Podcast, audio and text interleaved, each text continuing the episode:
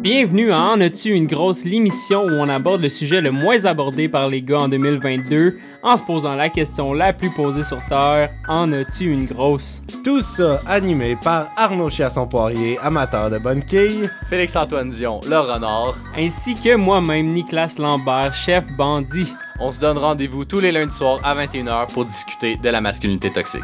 À bientôt. Salut les gars, comment ça va? Ça va bien, toi? Ça va bien, ça va bien. Premier épisode du podcast. Comment qu'on se sent? Fébrile. Moi, j'ai vraiment hâte de, de commencer les discussions avec notre invité d'aujourd'hui que j'ai très hâte de présenter. Très, très content de cette, euh, ce dénouement, de tout euh, ce travail qu'on a mis les derniers mois. Très content. Félicitations, messieurs. Eh oui. Premier enregistrement. Félicitations à vous, félicitations à vous. Comme toute bonne discussion, par contre, la nôtre va débuter avec une bonne bouteille de vin, comme à notre habitude. Arnaud, on boit quoi? Absolument. Euh, Aujourd'hui, on va boire un beau, un beau grand vin plein de classe. On s'en va chercher la Madone du domaine Chamonard, euh, domaine qui est sous l'appellation Fleury, euh, contrôlé dans le Beaujolais. On, boit un gamay à 100%. Euh, gamay qui va être vinifié par euh, Jean-Claude Chanudet, dit le chat, qui est un des euh, précurseurs dans tout le beau mouvement du nature dans le Beaujolais. Euh, Aujourd'hui, c'est sa fille Jeanne qui va reprendre tranquillement les rênes du vignoble et qui met vraiment la belle philosophie familiale euh, qui veut euh, produire des vins vrais à consommer avec un minimum de modération et un maximum de plaisir. Écoute, euh, on aurait dit que c'est pratiqué pendant un an. J'étais un peu. euh, je m'excuse pour mon introduction, tout le monde. Ah non, mais franchement, euh, super belle description. au premier goût, moi, j'adore ce vin rouge. Là. Étant que moi, je suis pas un grand fan des vins rouges, celui-ci, euh, il me plaît beaucoup. Santé, messieurs. Santé. Santé, cheers. Vous l'avez pas vu, mais on vient de prendre une gorgée, tout le monde. Écoutez, les garçons, euh, j'ai l'honneur de présenter notre premier invité au podcast, Monsieur Alain Poirier. Vous avez été directeur d'école et vous avez euh, commencé votre carrière en tant que professeur en éducation physique. Vous avez par la suite été conseiller pédagogique et vous avez complété une maîtrise en pédagogie. Vous complétez très prochainement un doctorat. Vous pouvez compléter euh, exactement c'est quoi votre doctorat. Puis j'ai très très hâte de vous entendre là-dessus. Aujourd'hui, on va discuter en fait de votre sujet de recherche, les stéréotypes et aussi en fait l'éducation, la relation équipe-école. J'ai très hâte de vous entendre. Donc, euh, bienvenue, puis merci d'être à notre podcast. Ben, merci, gentil. Ça me fait plaisir de rencontrer des gens qui s'intéressent euh, entre autres à l'éducation. Aux gars comme tel, moi je suis touché par ça parce que moi je viens d'une famille, vous avez trouvé ça drôle, j'ai trois garçons, je suis père de trois garçons. J'ai été élevé et je viens d'une famille de quatre garçons. Donc ça fait pas mal de temps moi que je côtoie des gars et j'ai beaucoup réfléchi comme éducateur à c'est quoi éduquer, éduquer des gars là, dans, dans la société.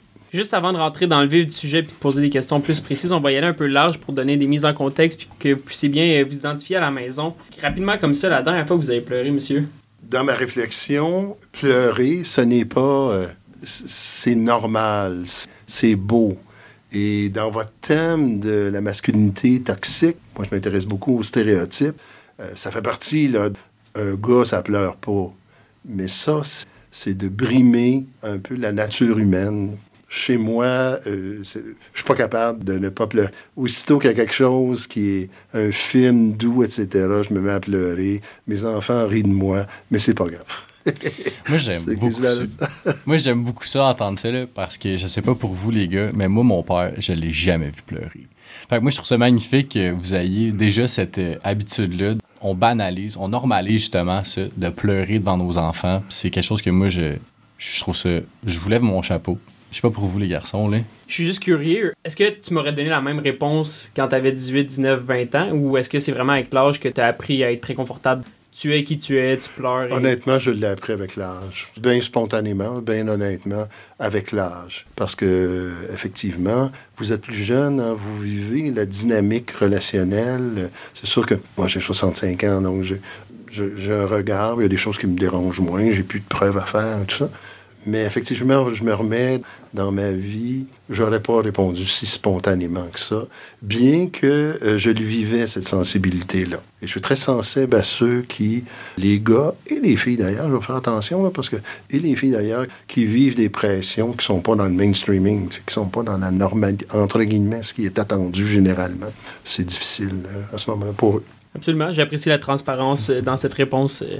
Ouais. C'est effectivement quelque chose dans lequel je pense qu'on peux tous s'identifier un peu, là, pas nécessairement qu'on le fait pas. Je pense qu'on est tous des gars qui s'assument assez bien au niveau du pleurage. Absolument. Comme je le dis très, très ouvertement, moi, ça, ça part de, de mes parents et j'ai justement la chance de recevoir mon père à l'épisode ce soir. Donc, euh, définitivement, je pense que c'est quelque chose que toi-même, en étant aussi à l'aise avec ça aujourd'hui, tu nous l'as facilement inculqué euh, dans, tout au long de notre, notre vie. Donc, on l'a appris rapidement et je pense que ça nous permet aujourd'hui, moi, d'être aussi à l'aise de le dire absolument comme toi. C'est toi le braillard des deux entre toi et maman. Je te vois encore euh, pleurer devant des bons films. Puis ça, c'est définitivement quelque chose que j'ai toujours été à l'aise de faire. Et j'en suis presque fier, je te dirais aujourd'hui même, euh, d'être à l'aise de ça. Donc, euh, On vit merci. un très beau moment ici en studio. Mais d'ailleurs, moi, ça je me pose la question. Arnaud, c'est quand la dernière fois que tu as vu ton père pleurer? Puis, est-ce que tu te souviens du contexte? Est-ce que tu te souviens comment tu te sentais quand tu as vu ton père pleurer? Est-ce que justement, ça a toujours été quelque chose qui était normal chez toi, puis que t'en tiens même pas compte, ou c'est quelque chose que tu te rends compte, puis t'es comme, aïe, mon père, il pleure, c'est c'est hot. Je pense justement par le fait que ce soit aussi accepté ou aussi ouvert, j'ai pas de moment en tant que tel. Je me souviens pas. Ça ça m'a pas marqué le moment en tant que tel. Et après ça, oui, évidemment, c'est des moments souvent intenses en émotion. Fait que de soit de la belle émotion, de l'émotion plus difficile à vivre. Euh, oui, on vit ce moment-là, ça nous marque par l'émotion puis la cause de, de tout ça. Tant que tel, le fait de pleurer m'a jamais marqué directement de la part de mes parents parce que justement c'était aussi euh, ouvert et accepté, normal, normalisé en fait, euh, littéralement, je crois. C'est quand la fois que tu as vu ton père pleurer?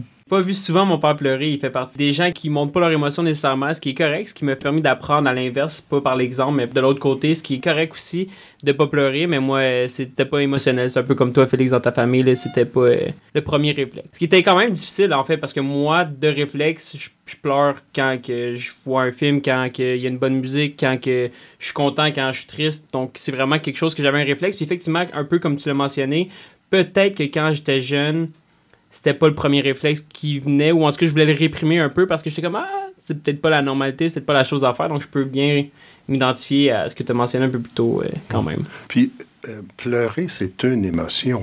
C'est pas parce qu'on pleure qu'on. C'est pas parce qu'on pleure pas qu'on n'a pas d'émotion. C'est une émotion qui est souvent isolée, puis qui, on dit, ah, c'est- d'être émotif. C'est une forme d'émotion, mais il y en a d'autres. Se retenir, être in- intérieur, c'est de l'émotion. Effectivement, moi qui m'intéresse beaucoup aux stéréotypes, un gars, ça pleure pas, puis les filles, c'est correct. C'est- sûr que ça, c'en est un stéréotype.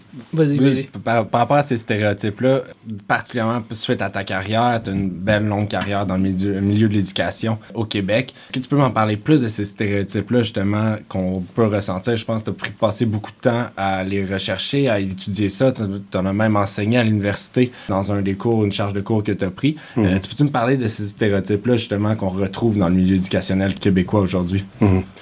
On le voit là, dans, dans, dans les médias, ça sort, on est beaucoup préoccupé par la réussite scolaire au Québec, ce qui est très correct, là, très très clair.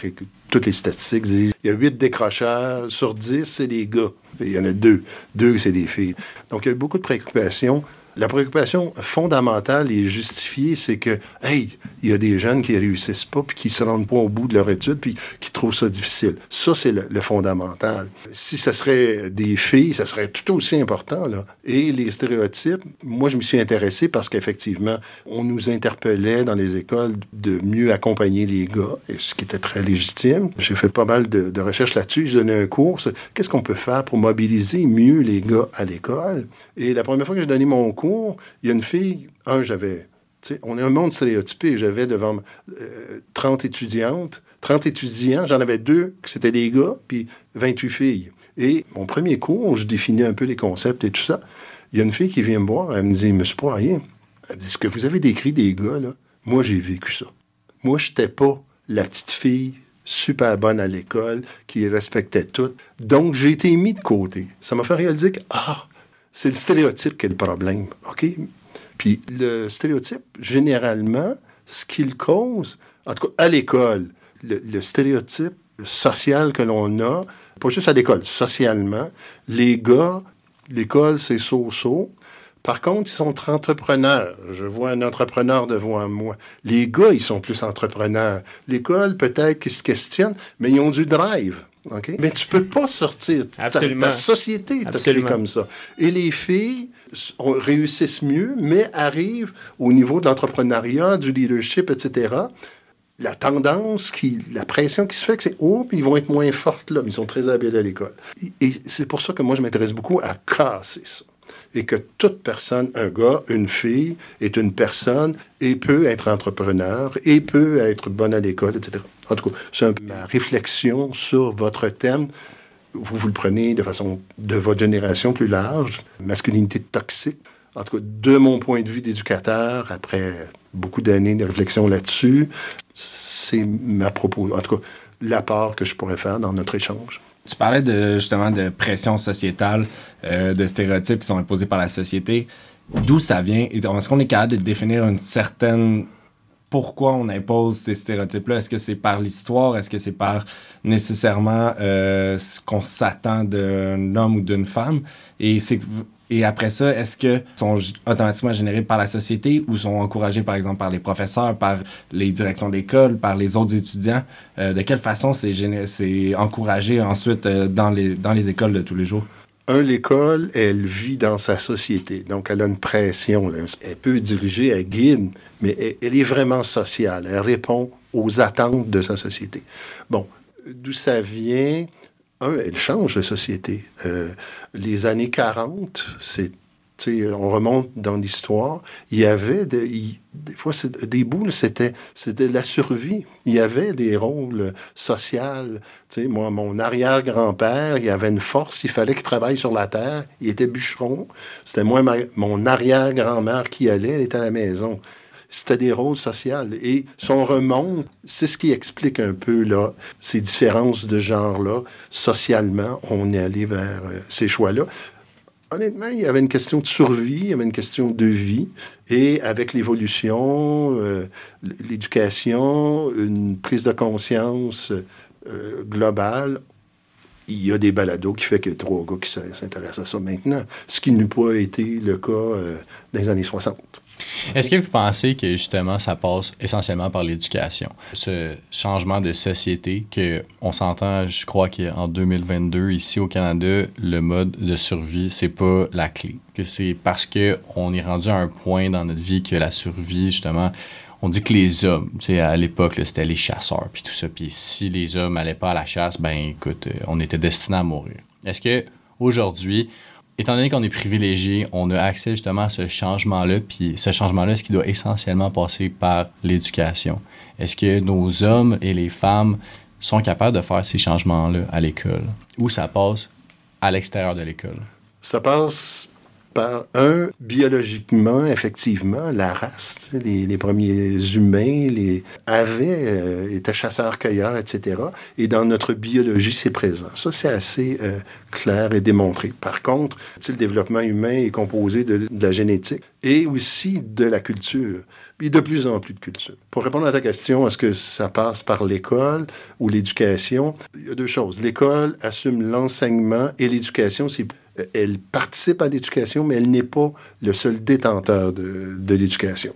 Euh, donc, la famille, les médias, ce que vous faites actuellement, vous êtes dans une réflexion éducative qui influence. Vous voulez influencer, vous voulez le communiquer. C'est une contribution à l'éducation sociale.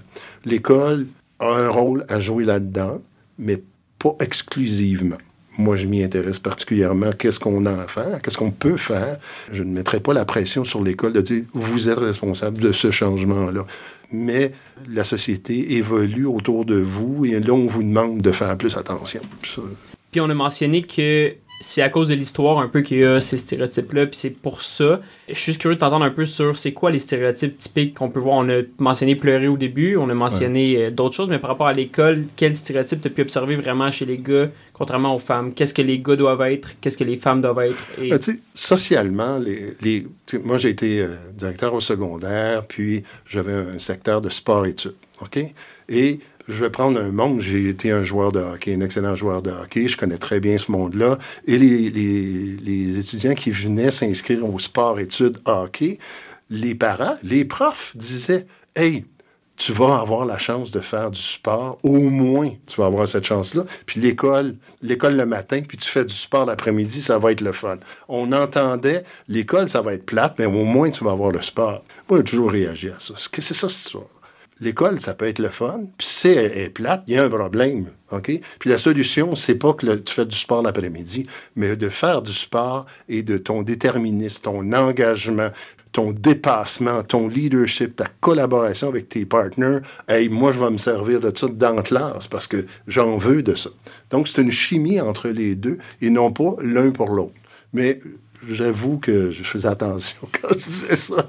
Ah, c'est sûr que c'est controversé. Quand tu dis aux joueurs de hockey, écoutez, l'école, ça passe avant le hockey. C'est sûr que ça oui. passait pas nécessairement bien, mais je peux comprendre très bien le- la dynamique. Mais en même temps, ça évolue. Hein? Et, tu sais, euh, les ligues juniors, maintenant, là, euh, c'est très sérieux. Là. Euh, je sais que les Phoenix, euh, tous les juniors majeurs au Québec, ils maintiennent les jeunes euh, euh, en milieu scolaire. C'est très important. Il y a juste... Ça a évolué de, de ce côté-là. Mais d'ailleurs, moi, je, je pense justement au, hockey. C'est un des seuls sports qui reste où que les combats sont euh, autorisés. Puis euh, on n'intervient pas, justement, les, les foules euh, Ouais. se glorifient ça, sont contents, ça agit comme des animaux euh, Ouais. dans les amphithéâtres. moi aussi, j'ai joué au hockey très longtemps, puis moi, c'est une des raisons pourquoi j'ai arrêté de jouer au hockey, parce que je trouvais ça épouvantable. Qui, Ah, ben là, on est rendu à un niveau, ben là, on peut faire des mises en échec. Puis là, les gars avec qui je jouais trouvaient ça bien cool. Hey, on peut faire, on peut rentrer dans l'autre. Puis, tu sais, on se défend. Oui, mais c'est pour le jeu. Qu'est-ce que vous pensez de ça qui est dans les écoles comme c'est, illégal, on, on, refuse que les enfants se battent. Puis au primaire, on sait très bien que le développement de l'enfant, la violence, c'est un stade par lequel il passe. Donc là, qu- qu'est-ce qu'on fait justement que à l'école, on dit non, tu te battras pas, mais qu'après ça, à l'aréna, ah, on va t'applaudir parce que tu as gagné ton combat. Ouais, c'est- sûr qu'il y a des incohérences euh, de ce côté-là.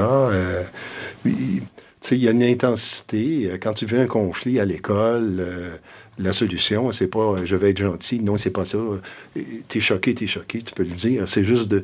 ben, écoute, j'en ai, j'ai été longtemps directeur et j'en ai coaché des petits gars là, qui, qui avaient vu bleu, là, puis qui étaient en colère. Et, et la solution, c'était pas t'es un mauvais, c'est que tu l'as mal dit. T'étais-tu choqué? Oui, j'étais choqué. Mais là, mais dis-le clairement. Mais pas de coup de poing, ben. Dis-le clairement. Ça, c'est d'habiter. euh, on parle. Pour moi, j'enlève pas la masculinité dans ma réflexion. Elle est là, mais c'est de bien l'habiter.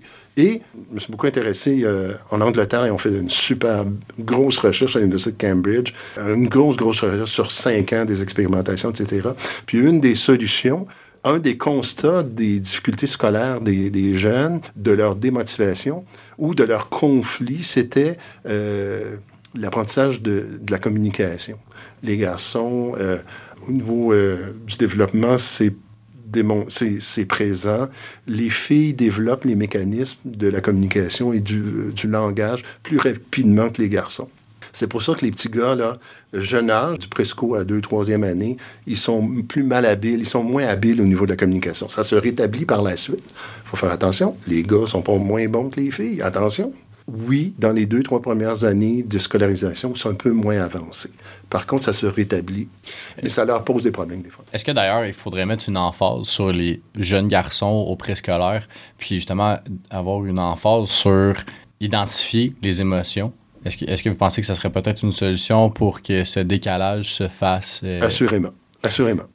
Il y a eu des études qui ont été faites sur, sur les qui ont identifié en, en études, en- dans des recherches longitudinales, des enfants du préscolaire qui avaient des problèmes de relationnels, de conflits, etc. Ça se perdurait dans le donc, il faut vraiment, et c'est tout à fait possible, il faut bien les accompagner, les coacher. Il faut coacher. Mais moi, c'est. Je suis entièrement d'accord avec euh, cette proposition-là. En fait, là, c'était une question, mais qui est un peu rhétorique. Moi, je pense qu'il faut justement mettre une emphase là-dessus. Euh, vous avez fait une recherche justement sur l'équipe école. Est-ce que, justement, si on passait à un plan d'action, qu'on aidait ces garçons-là à identifier leurs émotions, il faut nécessairement une entraide de la famille parce que, oui, les enfants passent majoritairement leur temps avec leurs enseignants puis tout, mais qu'est-ce que vous pensez que les parents, est-ce que les parents devraient contribuer à tout ça, là? Ils le font déjà. Il y a eu une période, vous êtes, votre génération, en tout cas, moi, je me suis. Tu sais, je- j'enseigne depuis plusieurs, euh, quand même plusieurs années à l'université. Je côtoie de jeunes profs. Euh, J'étais patron de jeunes profs. Et mes étudiants, quand on regarde, quand je donnais les cours euh, école au masculin, mes étudiants, je leur faisais lire des textes sur la, présence moins accrue des pères, etc. Et les filles me disaient, mais oui, Alain, attends une minute, là. nos chums, c'est beaucoup moins ça. Ils sont beaucoup plus présents. Déjà, vous le faites plus. Moi, les dernières années, puis je parlais à mes collègues, euh, dernièrement des collègues qui sont directeurs d'école, directrices, Alain, c'est vrai qu'on a beaucoup plus de papas. Tu sais, les rencontres là, à l'école, c'était juste les mamans. Mais c'est plus ça, là. Les papas et maman sont là. Et euh, donc, ça, ça contribue. Ça, c'est une solution. Que les gars, tu sais, c'est un stéréotype. Les enfants, c'est élevé par les filles. C'est un, ça ne devrait pas être ça. Et, ça et c'est de moins en moins ça. Les gars, ils sont. Les papas, ils sont là. euh, et ils s'impliquent. Et ça, ce virage-là, il est important. Il y a des stéréotypes à l'école qui doivent, tu sais. euh, je côtoyais des enseignantes dans une formation, puis je leur disais, c'est important, le- les pères aidants, les grands qui aident les petits, tu sais, en, lecture, euh, au niveau de la lecture. Et euh, je disais, mais faites attention, là, euh, allez pas chercher vos petites filles, là. Demandez aux gars, et ça, dans les recherches, c'est de, donner le rôle de- d'aide, de, père aidant.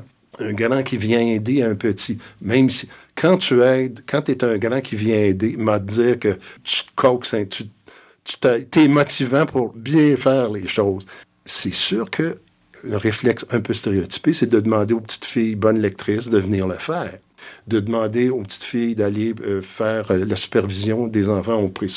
Ta-ta-ta. Ça, c'est stéréotypé. On on est, on est rendu là, notre génération, tu l'as mentionné plusieurs fois, on est plus sensible à ça, c'est notamment pourquoi on fait le podcast. Je suis juste curieux, est-ce que les écoles, est-ce que les institutions se posent beaucoup la question, est-ce que c'est vraiment un sujet qui, qui pensent qu'ils doivent se pencher sur? Parce que, puis on en parlait tantôt un peu aux États-Unis, je parlais justement qu'il y a un institut qui a formé des 60 000 profs, puis on parlait de 20 000 écoles environ, qui eux, ce qu'ils forment en fait, c'est à ce jour, en 2022, comment enseigner aux enfants de façon différente, du genre les filles, on doit les regarder dans les yeux, les gars un peu moins, on doit faire faire plus de sport. Au... Est-ce que l'école, notamment au Québec, ou ce qu'on peut contrôler pour le moment, on est déjà rendu là à se poser les questions, puis à faire ce qu'il faut vis-à-vis ça, ou c'est quand même déjà réglé, ou s'il y a encore du travail à faire par rapport à ça? Il y a des pas de fait, il y a une conscience.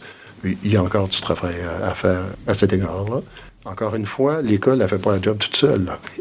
Moi, quand je, je punissais un enfant parce qu'il s'est battu, puis c'était pas juste le punir, c'était Hey, comment t'as dit ça, on va dire ça. Sais, de le coacher sur comment. Il était en conflit, il y a eu une chicane. Il peut pas rester insensible à ça. C'est comment il le règle.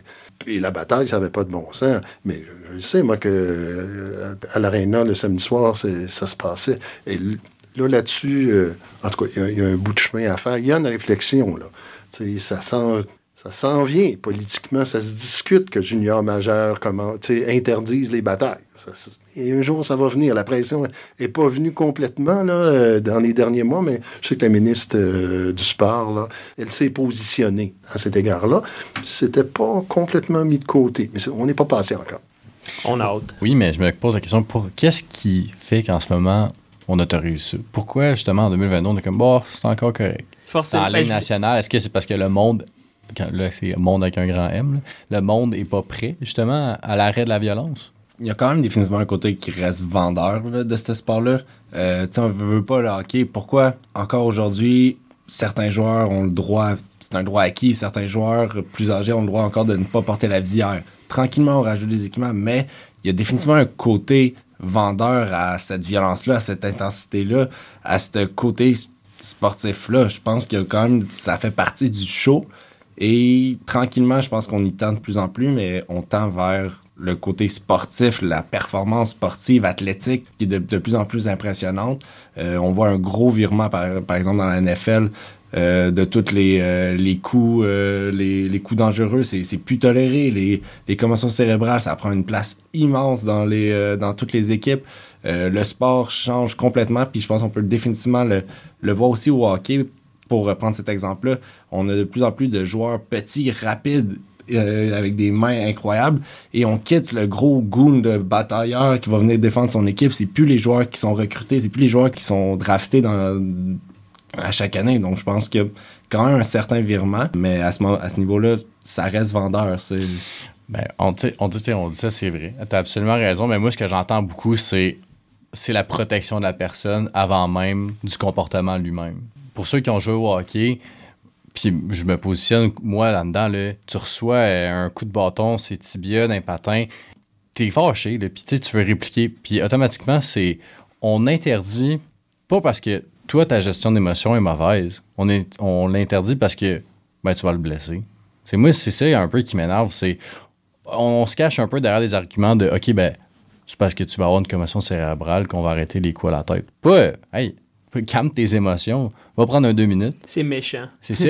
c'est vraiment, on, on se cache, oh, ben, tu vas, tu vas le blesser. Moi, c'est ça qui m'énerve un peu, là. En même temps, cette gestion de, de, de, de la violence ou de l'agressivité, elle est là.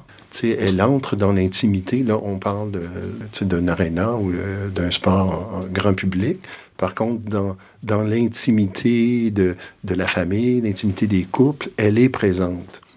Là, elle est plus vicieuse et plus dangereuse. Honnêtement, moi, je, je serais plus, préoccupé par ça. De là, le rôle éducatif que, l'on a. De là, euh, et que vous preniez parole, le- les gars, sur la violence, les tensions. Encore une fois, il y a des désaccords, euh, accords dans, dans des relations. C'est les façons de les régler. La violence ne peut pas être là. Et ça prend des outils pour se dire les choses, pour communiquer. Euh, et ça, c'est plus vicieux si on ne s'occupe pas de ça.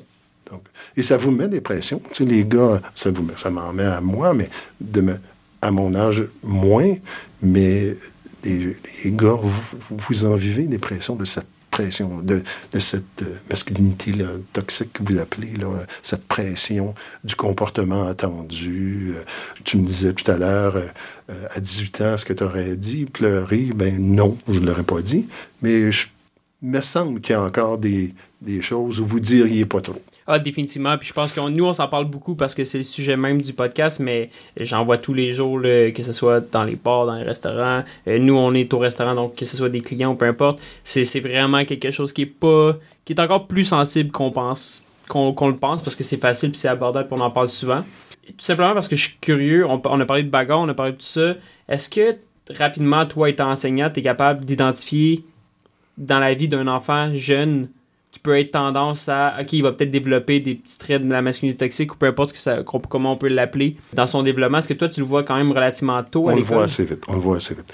Je, je veux dire, ça va être difficile à dire, là, mais moi, je, je porte un regard. Ça fait 40 ans que je regarde les écoles. Ça fait 40 ans que je, je regarde le monde scolaire.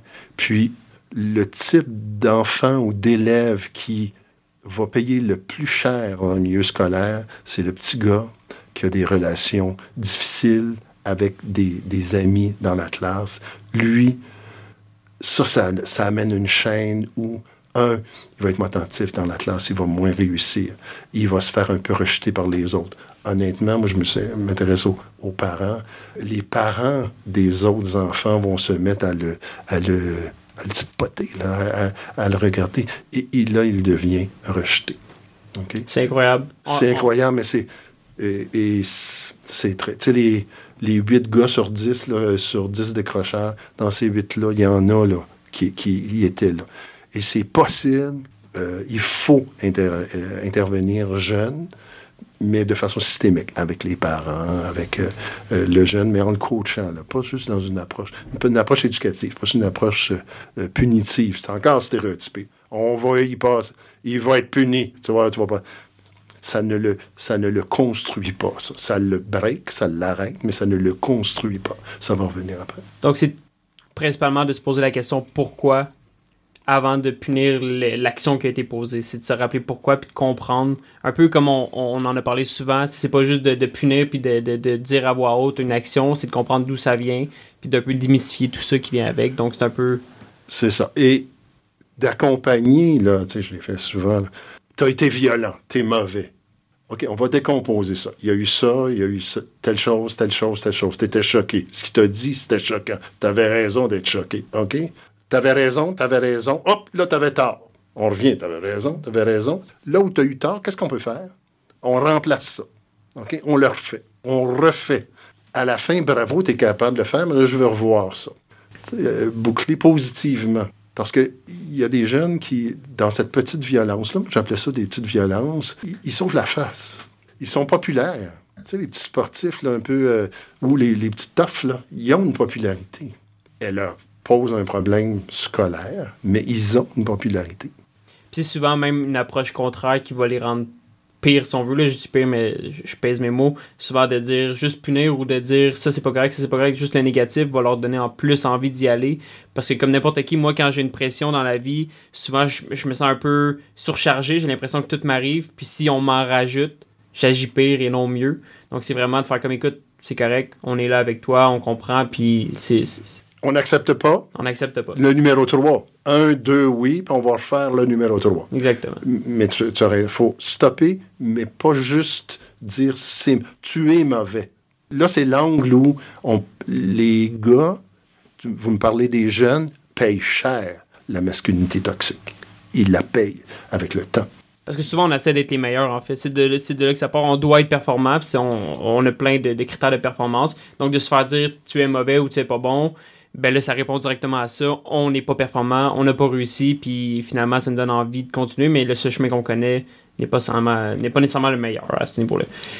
Est-ce que, puisqu'on parle d'accompagner les gens puis de parler de ça très tôt, est-ce que, à quel âge on devrait commencer à aborder tous ces sujets-là? Puis là, je mets même les sujets de la sexualité, puis je vais même pousser ça très loin, puis on n'est pas obligé d'y rentrer, euh, mais tu sais, le viol, tous ces trucs-là qui sont des problèmes qu'on a vécu, notamment avec la vague MeToo, qui est, qui, qui est le hashtag MeToo, puis ça. À partir de quand on, on l'aborde? Est-ce qu'on l'aborde? Est-ce qu'on devrait pas? Comment on devrait le faire selon vous? Oh, c'est un gros sujet. Hein? Euh, c'est sûr que euh, je pense que la sexualité, ça arrive plus tard, mais la sexualité, c'est un monde de relations.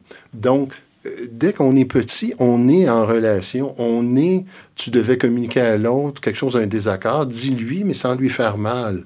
Est-ce que tu es heureux? De- de- de- D'amener les jeunes à, à être en relation positive? Et une relation d'un tout petit de 4 ans, construite positivement, coachée par des, des, adultes guides, parents, euh, enseignants. C'est de l'apprentissage qui va servir avec ta blonde après, avec... euh, de ce sont des relations. Il va y avoir d'autres dimensions plus tard. Je euh, j'y ai moins réfléchi, mais j'y vois un lien là, avec la relation. Là, euh.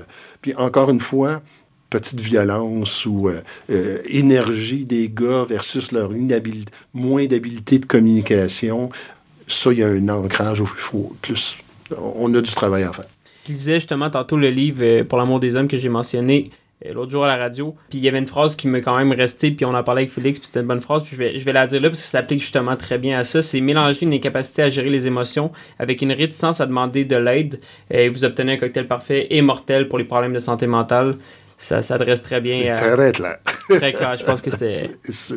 Effectivement, c'est de Lisa Blank en passant euh, pour ne pas l'avoir volé. Ouais, pour un peu euh, aussi faire du pouce à la question que tu posais, la sexualité puis tout ça, euh, je pense que avec ce que tu viens de, de citer, là, je pense que la clé, c'est vraiment c'est la communication. Puis il faut faire attention à pas hypersexualiser nos jeunes non plus. là.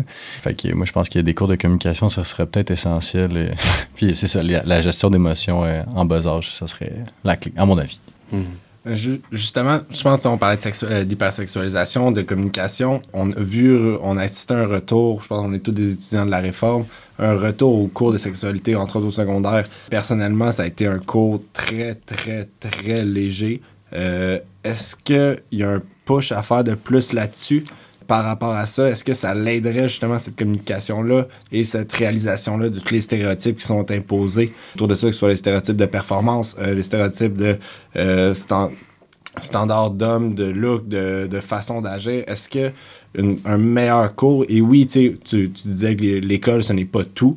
Euh, c'est pas ça qui fait la, la majorité de l'éducation d'un jeune ou d'une jeune.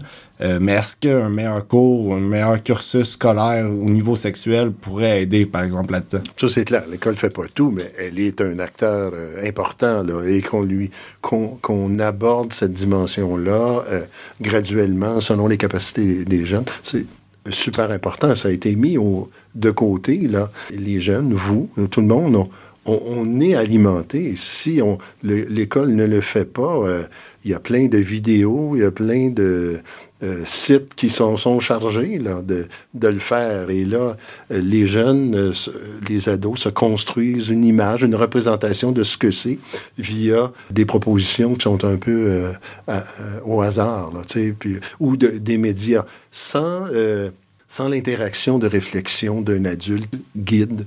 Là, il y a un défi de, pour les enseignants, bien que c'est en train de se construire. C'est que des- il y a plus de conseillers, des gens qui ont une formation euh, au niveau de la sexualité, qui sont de bons guides pour les enseignants. C'est sûr, c'est une zone éducative un peu plus délicate chez certains. Mais d'ailleurs, euh, moi, je ne veux pas trop m'aventurer, mais je suis pas mal certain qu'il y a un nouveau cours euh, de sexualité qui s'en vient, qui a été proposé récemment. Là. Je sais pas si on va pouvoir aller chercher l'information là-dessus, mais je suis pas mal certain qu'il y a un nouveau cours. Il est en branle actuellement. Ouais, exactement. Il, il est là depuis... ouais, donc c'est ça. Je pense qu'il y a un peu d'espoir euh, de ce côté-là. là. Donc, euh, ben, comme on disait, on- on- je pense qu'on peut dire qu'on constate quand même qu'il y a certains changements, il y a certains, un certain mouvement pour contrer ça, que ce soit par, euh, par euh, la communication. Également, on parle, c'est juste pour reprendre un mouvement qu'il y a eu en 2020, euh, il y a plusieurs jeunes garçons pour un peu lutter contre les pressions euh, sociales imposées aux femmes, entre autres euh, avec l'uniforme, sont mis à porter des robes. Euh, des jupes, excusez-moi, dans les, euh, dans les écoles. Euh, très beau mouvement de jeunes, donc je trouvais ça très, très intéressant. On en parlait un peu plus tantôt, tu disais que c'est un mouvement qui était très réactif par rapport à ça. J'aimerais ça que tu fasses peut-être un, pousser un peu plus loin la réflexion par rapport à la réaction et qu'est-ce que le changement devrait être, puis l'accompagnement que l'école pourrait avoir suite à ces mouvements-là.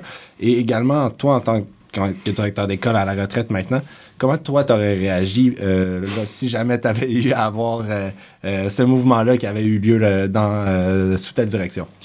Avant un qui vous répondit, moi, je veux juste dire qu'au secondaire, en secondaire 3, c'est- donc ça fait quand même un bon, bon même bout, là. Moi, j'avais porté des jupes justement pour ça. Ben, je trouvais ça épouvantable parce que moi, j'étais dans un, au, collège français de Longueuil, là, pour euh, ne pas le dire. Mais je me souviens, j- donc il y a des uniformes, puis euh, il y avait une journée qu'on avait décidé, euh, une couple de gars, on avait décidé de mettre nos jupes. Les jupes de personnes qu'on connaissait, puis les surveillants à l'époque nous avaient dit de nous changer puis euh, que si on se rechangeait pas, ben qu'on allait être renvoyé à la maison. Donc là, euh, si je me trompe pas, là, ça doit être autour de 2008-2009. là. Donc on est quand même pas si loin. Mais moi, c'est je m'étais fait dire de si tu te changes pas, mon Félix, ben d'un, tu t'en retournes à la maison. Puis de deux, ben tu vas avoir, euh, je sais pas, genre une, une ou deux retenues. là, parce que T'aurais dû mettre un kilt, euh, puis euh, Écoute, mettre ça sur le dos de la religion. c'est quand même drôle. Ben, c'est pas drôle, là. mais la, la, la jupe que j'avais, justement, était un peu euh, à titre écossaise, là, tu sais, comme quadrillée verte et, et bleue. Là, fait que c'est quand même drôle. Cool. Donc, euh, je vous laisse répondre à cette euh, question. Ben, les danses, la question, c'est sûr que, tu sais, comme responsable d'école, un, euh, est-ce que derrière ça, il y a euh, une réaction? Est-ce qu'elle est juste de réagir à ça? Ça dépend ce que... euh, ça dépend de, qu'est-ce que le, jeune me dirait. Ou, euh, est-ce que tu veux attirer l'attention? Sur quoi? Sur toi ou sur la cause? Tu proposes ça? Y a-t-il autre chose qu'on pourrait faire? Moi, je gère... euh, bon, on est 1800 élèves. C'est sûr que tu sais que ça pique la curiosité, que ça énerve, que ça dérange. C'est ton intention. Moi, je dois protéger un peu le climat dans l'école pour pas être trop dérangé. J'aurais plus dans ce sens-là. Mais j'étais ouvert. tu Quand tu es éducateur, tu sais que les jeunes qui sont là, un jour, vont l'idée des choses que toi, tu n'as pas l'idée. Donc, il faut les laisser héberger, mais correctement. Moi, je suis pas contre ça. Honnêtement, ma réaction, ça aurait été on peut-tu canaliser ça pour le faire autrement? Euh, puis le canaliser. Tu sais, j'ai, déjà eu à, à faire une grosse sortie d'école parce qu'on avait coupé les arbres devant le terrain de l'école et les jeunes étaient sortis boycotter les cours. On parle de. En, en quelle année? C'est quand même cool. Euh, ben, je veux dire, Une vingtaine d'années. quand même, quand même. honnêtement, ce qu'il dénonçait, c'était correct. C'est juste que là, on a dû composer avec la foule. faut pas que ça niaise. Il y a un temps. Organisez-vous. Mais en même temps, je voulais pas me faire dire, c'est ça, vous laissez les jeunes sortir puis faire les fous. C'était, bien. C'est de s'organiser.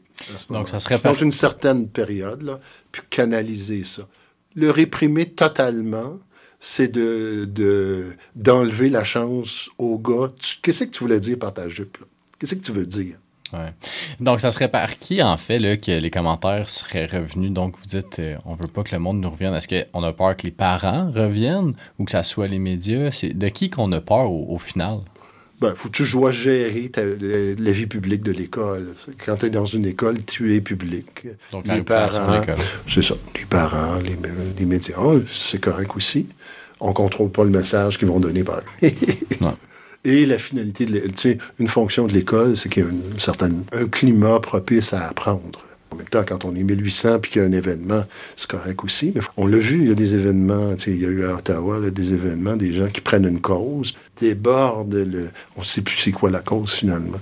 Mais dans une école, on n'arrive pas à ça. Mais on doit laisser l'expression des jeunes, les accompagner dans cette, comment ils vont le dire. Mais justement, les laisser travailler, puis voir comment est-ce qu'ils qu'ils gèrent une situation, puis peut-être justement les, les aider là-dedans pour que le message passe mieux. Je pense que Il y a une partie. pas tout, euh, tous les adolescents de secondaire qui sont à l'aise de prendre une cause euh, comme celle-là dans leurs mains. Puis, Non, mais le, le- je pense que le mot-clé qui a été utilisé tantôt, c'est les guider. C'est le rôle, je pense, autant de l'école, des éducateurs, des professeurs, c'est de guider euh, et de diriger vers la bonne place. Après ça, oui, c'est difficile de définir c'est quoi la bonne place, mais de laisser cette, liberté-là, puis simplement la, la- guider pour la faire de la bonne façon selon euh, les standards acceptables de prise de position de, notre société. Là. de guider en laissant des choix. Mais vous, vous, seriez par, quand, vous allez être père, il y a des choix, vous allez dire non. Il y a des endroits vous allez dire non. Ça va répondre à vos valeurs. Et il y a des endroits vous allez dire OK, il y a trois choix, t'en prends un des trois. Mais c'est un des trois, mais pas le quatrième. Ah ben, je, je- prends 30 secondes pour poser la question parce que je pense que c'est intéressant dans ce contexte-là. Euh, Félix, Arnaud, même euh, toi, avant même que tu les, les- tes enfants, une fille, un gars, est-ce qu'une fille vous stresse plus que d'avoir un petit gars? Est-ce que vous avez des, des, des, des raisons? Est-ce que c'est c'est une bonne question parce que moi, personnellement, un peu quand même, puis c'est pas nécessairement parce que je pense qu'il va y avoir une euh, distorsion ou peu importe, c'est tout simplement parce que je suis un gars, je sais, tu sais, je, je- connais un peu cette dynamique-là, je vois, je vois dans quelle tangente certains hommes, gars peuvent prendre pour aller euh, justement dans la masculinité toxique, puis on veut pas que ça arrive. Donc, euh, je suis juste curieux de vous entendre à ce sujet-là quand même. écoute, moi, je vais être un, un bon party pooper. là. puis je vais y aller en disant, écoute, euh, moi, le genre biologique de mon enfant à la naissance, ça m'importe peu. Parce que je pense justement qu'il faut détruire cette barrière-là de, OK, ben là, ça, c'est son genre à la naissance. Mais j'ai pas vraiment de... Mais sans rentrer dans. Ouais, ouais, non, tu je vas avoir une fille ou un dire. gars. Mais une adolescente. je pense tu que- avoir une adolescente ou un ado. Tu sais, c'est Donc, cette espèce dépend- de- dépendamment de- du genre que mon enfant va, il ou elle, elle va choisir. Je Il y a- pense qu'il y a une. Il y a eu oui, des études qui ont été faites là-dessus euh, en pédiatrie. Lorsque le papa a contact avec son tout petit bébé, il crée une relation de guide et de protection. Go fille. Mais cette re- dans un monde stéréotypé, typique, le papa va pas toucher aux enfants avant un bout. Mais ça, quand c'est enlevé, la relation charnelle de chaleur, elle est, elle construit la relation et elle t'influencerait comme papa. Et c'est ce que je voyais, moi, les petites filles, que, quand papa venait, wow! C'était- C'était pas juste des petits gars, là. Les petites filles, ils étaient contents de papa. Puis, c'est- ils étaient, ils étaient- puis des bouts, c'était pas un spécial que papa soit là. Il, il- il était là. C'est plus spécial, là. Il était là. Et ce, contact-là, euh, comme père, il, il construit. C'est ce que je souhaite, c'est ce que je pense qu'il est important de partir dès l'enfance. Et ben, je pense que vous êtes chanceux, les gars. actu- Mais moi, je l'ai été aussi, là. Mais de plus en plus, vous allez avoir une. Vous, vous prenez votre place. Au grand plaisir des filles, hein, qui c'est pas, c'est pas juste sur eux, c'est pas de vos blondes, c'est pas juste sur leur épaule, ça repose sur deux parents, deux guides. Et dans ce sens-là, de ce pressentiment ou cette petite crainte-là, moi, je pense que, en tout cas, quand tu le vis, elle s'estompe, à mon avis.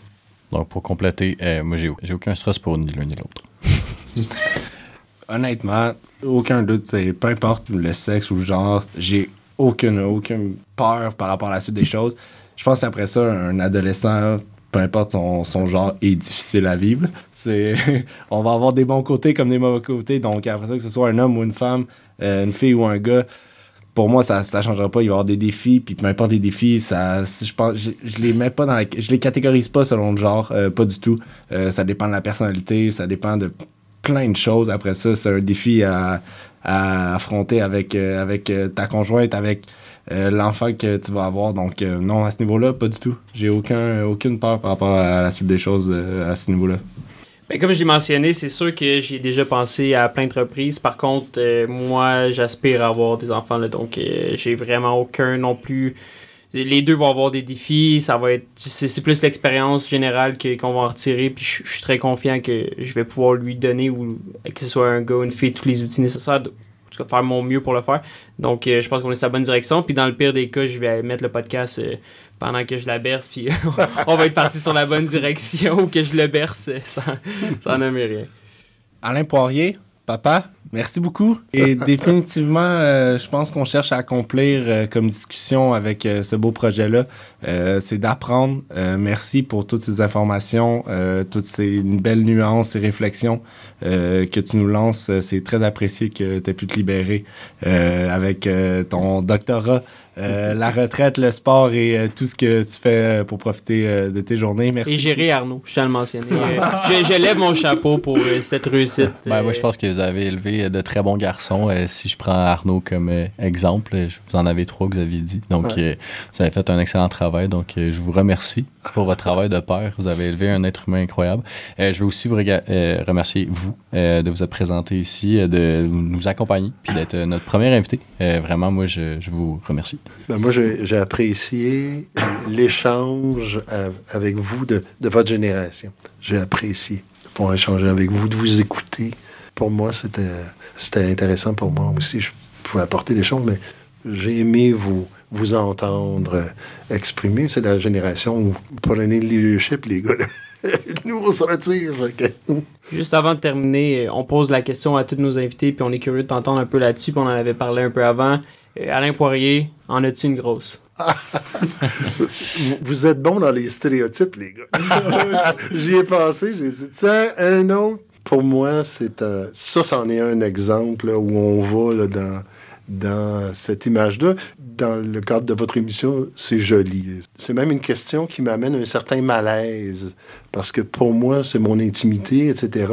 Et c'est une référence à. Ça peut être une référence à la sexualité. En tout cas, moi, dans ma vie de gars, n'a pas été nécessairement facile. Dans ce sens où, à l'adolescence, on a parlé un peu, là, je- je- j'extrapole, où ce machisme de gars s'exprimait beaucoup dans la sexualité, puis on avait tout avantage à ne pas la, la dénoncer, parce qu'il y avait momentum de gang qui s'installait. Donc, on se mettait off un peu. Je te confirme que c'est encore le cas, c'est pourquoi on, on aime si bien la poser, mais on Ouais. apprécie euh, la, la réponse et l'honnêteté euh, Hmm. que tu as eu tout au long du podcast. Donc, on peut dire que tu as une certaine, euh, une belle grosse dénonciation à ce niveau-là. euh. C'est correct de la poser, il faut, faut euh, aller au, devant des choses.